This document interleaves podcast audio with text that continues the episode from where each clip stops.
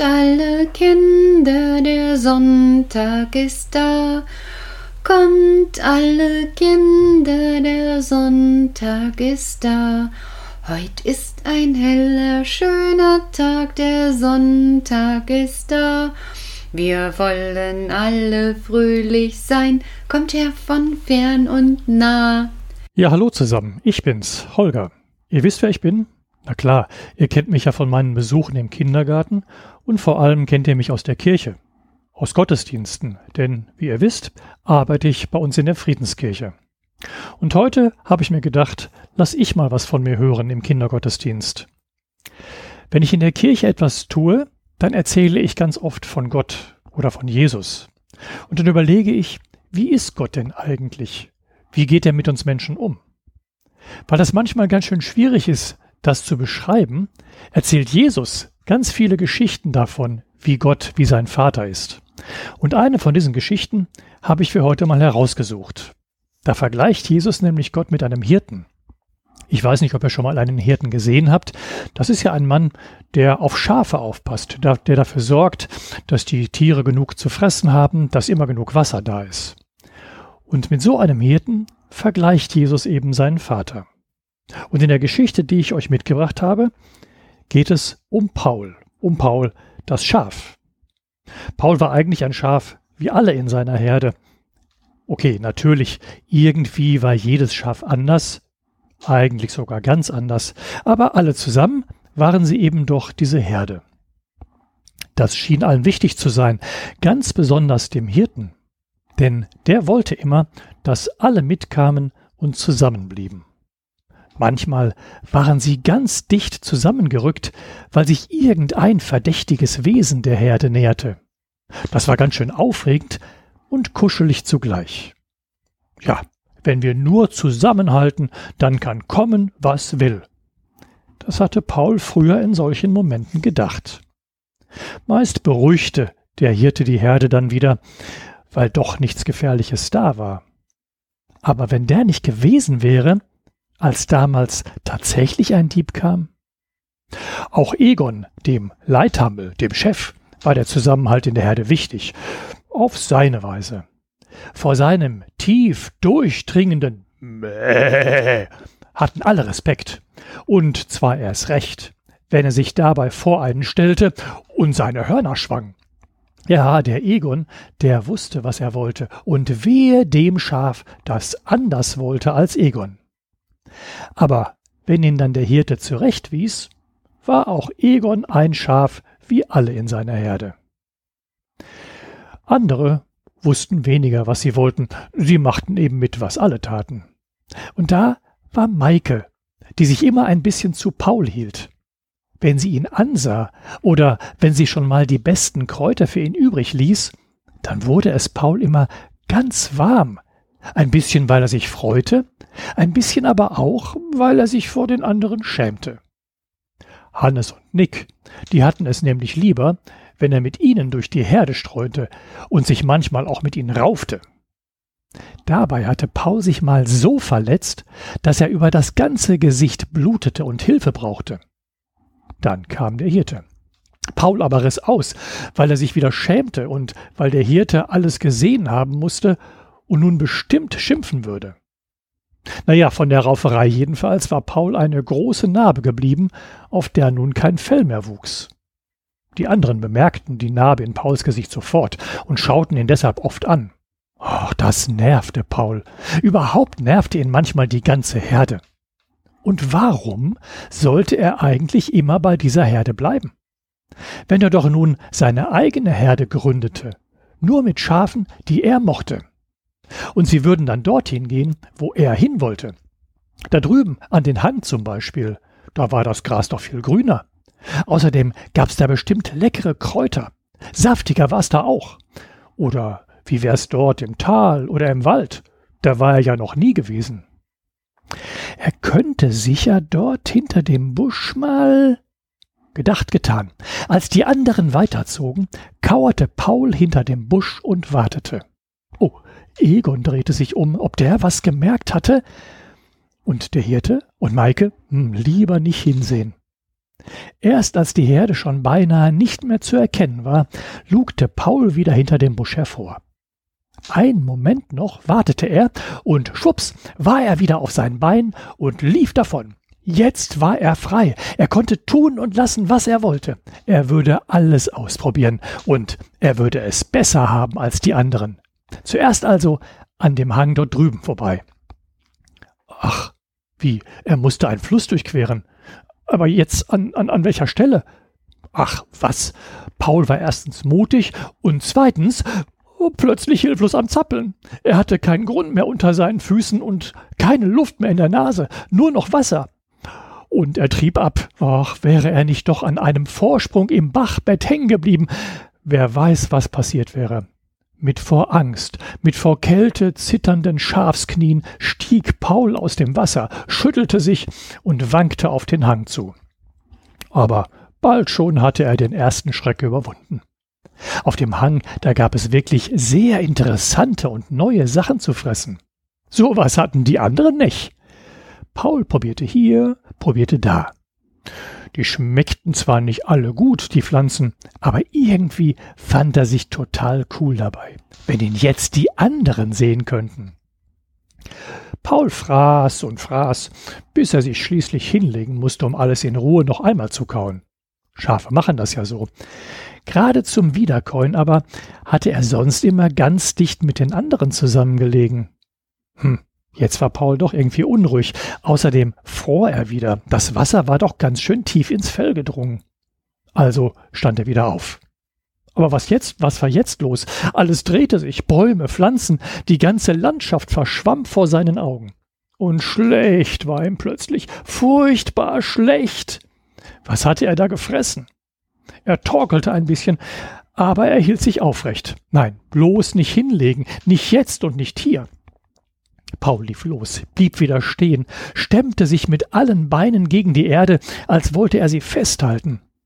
Sobald er sein Gleichgewicht wiedergefunden hatte, lief er weiter.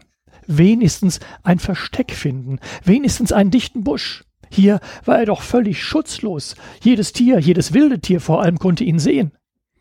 Aber zurück durch den Fluss, da konnte er nicht mehr. Nein, nicht einmal ans Ufer traute er sich ja noch. Paul stolperte ins Tal hinunter, überschlug sich, stand wieder auf. Da, ein Gebüsch, nicht mehr weit, noch ein bisschen. Oh, mir ist so schlecht. Paul wurde schwarz vor Augen. Er fiel ins Gebüsch. Oh, der Schmerz riss ihn ins Bewusstsein zurück. Da gab's nämlich lauter Dornen. Ein Fetzen seines Fells hing an einem Zweig. Paul blutete. Nein, auch hier konnte er nicht bleiben. Ob ich es noch weiter schaffe? Er musste. Wieder stolperte er bergab. Dann wurde die Wiese endlich flacher. Dafür aber wurde sie sumpfig. Wenigstens fand Paul dort eine Wasserpfütze. Ein paar Schluck nur, die würden ihm richtig gut tun. Aber scheußlich! Was für eine Drecksbrühe war das denn? Noch nie hatte er so was Ekeliges trinken müssen. Aber es ging wieder ein bisschen. Nur, weil seine Beine beim Weitergehen kaum noch gerade halten konnte, da passierte nun auch noch das. Sein rechtes Vorderbein knickte und versackte in einem Sumpfloch. Beinbruch, ein Aufschrei, Mäh! Wie er doch noch hinter die Büsche am Waldrand gefunden hatte, daran konnte Paul sich hinterher beim besten Willen nicht mehr erinnern. Wie lange er dort schon gelegen hatte, das wusste er auch nicht. Jedenfalls, es wurde bereits dunkel, als er wieder zu sich kam. Was hatte ihn geweckt? Paul schnupperte und lauschte. Genauso wie die Schmerzen war auch die Angst wieder da, fürchterliche Angst. Es raschelte. Da war doch was. Pauls Herz schlug ihm bis zum Hals. Dabei traute er sich kaum noch zu atmen. Doch, doch da kam etwas. Sollte er weglaufen? Aber seine Beine, die wollten nicht, erst recht nicht sein gebrochenes Vorderbein. Hm, Fast hätte er wieder aufgeschrien. Er schluckte den Schmerz runter. Ein Schaf kann vieles aushalten. Sonst hätte Paul sich doch nun endgültig verraten. Aber vielleicht hatte das, was da kam, ihn ja doch gehört? Oder es hat er längst sein Blut gewittert? Oder waren es sogar zwei? Jetzt schnelle Schritte. Dann hörte er ein Knurren. Ob da jemand kam, ein Hund möglicherweise oder noch was Schlimmeres? Wieder schnelle Schritte. Dann war es still. Oh nein, Es kam näher und näher. Paul duckte sich so tief es irgendwie ging. Aber das konnte ja alles nicht mehr helfen. Jetzt starres Entsetzen. Direkt vor ihm bog sich der Busch zur Seite. Da stand er vor ihm. Ah, ah, ach, du bist es, Hirte. Mein Paul. Der Hirte schimpfte gar nicht. Nein, er weinte vor Freude. Mein Paul. Er besah sich Pauls Wunden. Er selbst, der Hirte, blutete auch, blutete fast noch mehr. Doch er hob Paul auf seine Schultern und trug ihn durch die Nacht. Zweimal mussten sie stehen bleiben, weil Paul sich übergeben musste. Noch einmal zitterte er vor Angst, als sie den Fluss durchquerten. Immer noch tat ihm alles weh. Aber es war unbeschreiblich schön. Er lebte noch. Paul, das Schaf, lebte. Und er war auf der Schulter seines Hirten. Gerettet. Maike war noch wach, als sie die Herde erreichten. Im Morgengrauen an der Seite des Hirten schlief Paul das Schaf, erschöpft, aber glücklich ein. Eine schöne Geschichte, oder? Diese Geschichte, die uns Jesus da erzählt, um uns zu zeigen, so ist Gott. Genau, so wie der Hirte, der sich um seine Schafe kümmert, der dafür sorgt, dass es ihnen gut geht, genauso ist Gott eben auch. Auch Gott will, dass es uns allen gut geht. Das ist doch toll, oder? Gott, dein guter Segen ist wie ein großes Zelt, hoch und weit, fest gespannt über unsere Welt. Guter Gott, wir bitten dich, schütze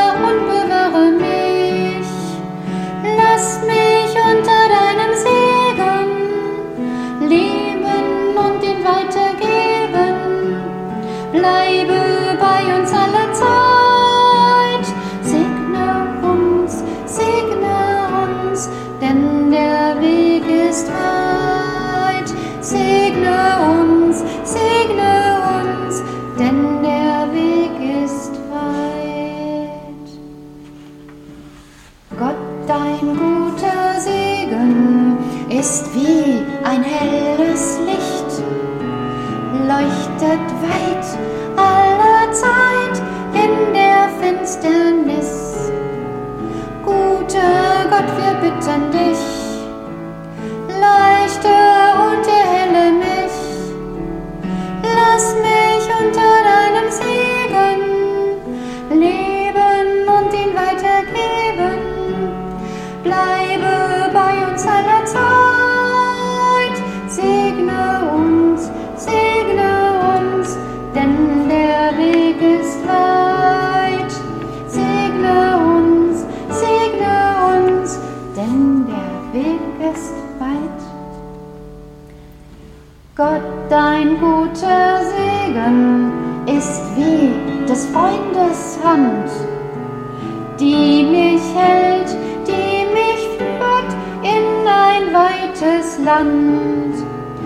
Guter Gott, wir bitten dich, führe und begleite mich,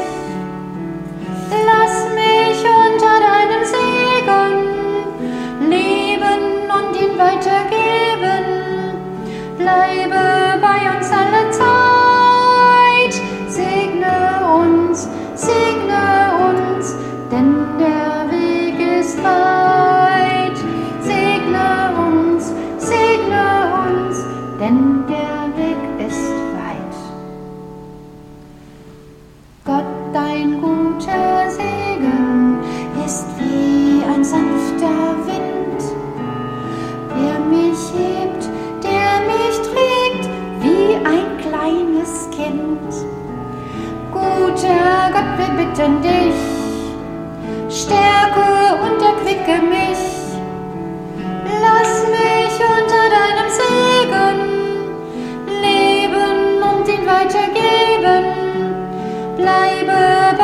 alle Zeit, segne uns, segne uns, denn der Weg ist weit.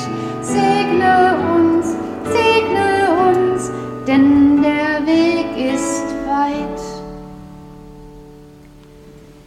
Gott, dein guter Segen ist Mäntelkleid, das mich wärmt und beschützt in der kalten Zeit.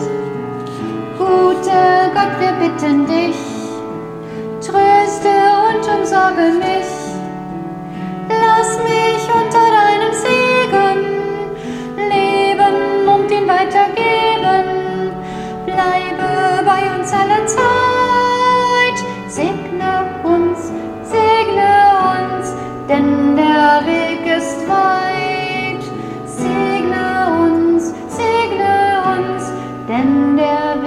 Ist so weit. Gott, dein guter Segen ist wie das Kuckucksnest. Danke Gott, weil du mich heute leben lässt. Guter Gott, ich danke dir, deinen Segen schenkst du mir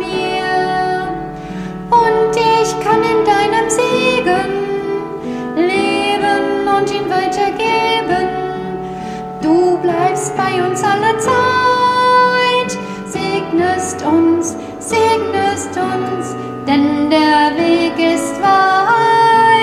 Segnest uns, segnest uns, denn der Weg ist weit.